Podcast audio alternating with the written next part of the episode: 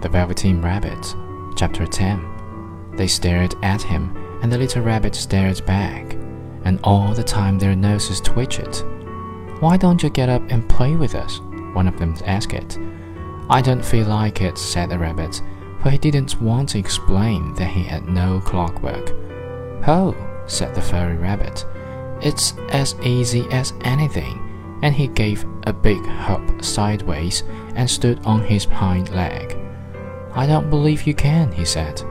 I can, said the little rabbit. I can jump higher than anything.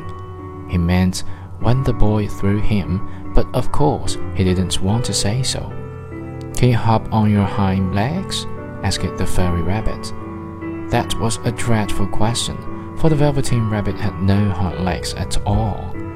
The back of him was made all in one piece, like a pin cushion. He sat still in the bracken and hoped that other rabbits wouldn't notice.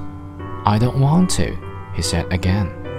But the white rabbits had very sharp eyes, and this one stretched out his neck and looked.